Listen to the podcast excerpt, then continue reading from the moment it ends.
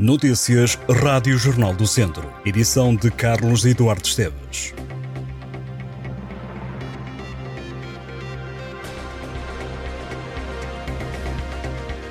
A equipa feminina da Academia de São Pedro do Sul, de handball, joga hoje por um lugar na final da Taça de Portugal.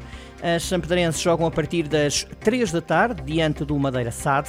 Ainda no handball, a equipa masculina do Académico recebe o Artística de Avanca a partir das 6 da tarde. No futsal, Viseu 2001 e ABC de Nelas fazem este sábado o último jogo da fase manutenção na segunda divisão de futsal. Ambos os clubes cumprem calendário. Foram já confirmadas as descidas de Viseu 2001 e ABC de Nelas. As duas equipas vão jogar a terceira divisão na próxima época. O Teatro Viriato, em Viseu, recebe este sábado à noite a dupla musical Raquel e Rodrigo. O duo apresenta o álbum de estreia Fração de Nós Dois. O concerto está agendado para as nove e meia da noite. A dupla de jovens estreou-se em 2021 e conheceu-se no Conservatório de Música de Viseu.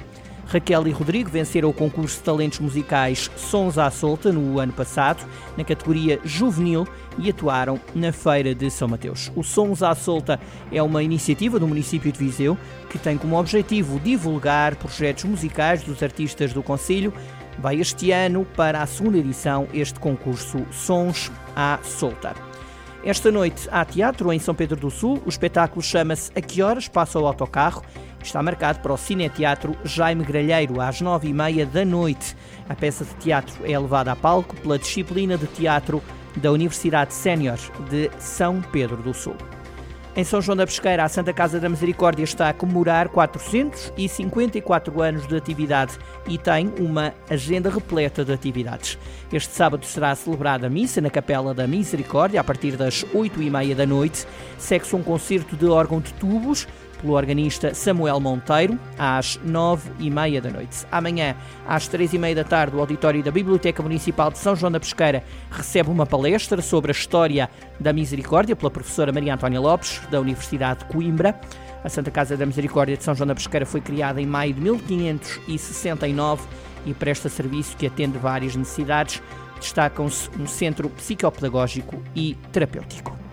A sala de exposições temporárias do Museu do Vinho de São João da Pesqueira está a acolher a exposição do Concurso Internacional de Fotografia 2018 Douro Património Contemporâneo. A mostra consiste na apresentação dos trabalhos vencedores do Concurso Internacional de Fotografia, uma iniciativa do Museu do Douro. O tema da exposição é as barragens do Douro.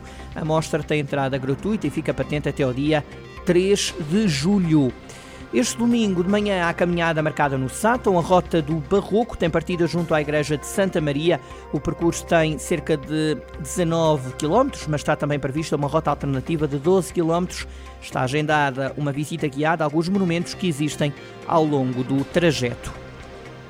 Decorre este fim de semana, em Reisende, o fim de semana gastronómico. O destaque vai para as cavacas e para o enho assado no forno a lenha. Nove restaurantes aderiram à iniciativa, restaurantes que vão oferecer um copo de vinho de boas-vindas durante todo o fim de semana. O festival Educarte está de volta à Quinta da Cruz, em Viseu, e conta já com 700 inscrições para participar em atividades artísticas que vão cruzar-se com a natureza. O evento arranca esta terça-feira e termina no dia 4 de junho, no próximo domingo, portanto, de amanhã a 8 dias. O festival tem na agenda oficinas e espetáculos de teatro e música. À semelhança das edições anteriores, o festival dedica a maioria da programação à comunidade escolar ao longo da semana e reserva o fim de semana de 3 e 4 de junho para a participação de famílias e visitantes. De 30 de maio a 2 de junho, os mais novos poderão pôr mãos à obra em diversas oficinas, entre as quais azulejo artesanal. No sábado, dia 3 de junho, os Trangulomanco são os convidados. O Educarte é um evento que quer envolver a comunidade na criação artística e fazer aumentar o interesse pela diversidade cultural e promover a interculturalidade e a arte em Viseu. Estas e outras notícias em jornaldocentro.pt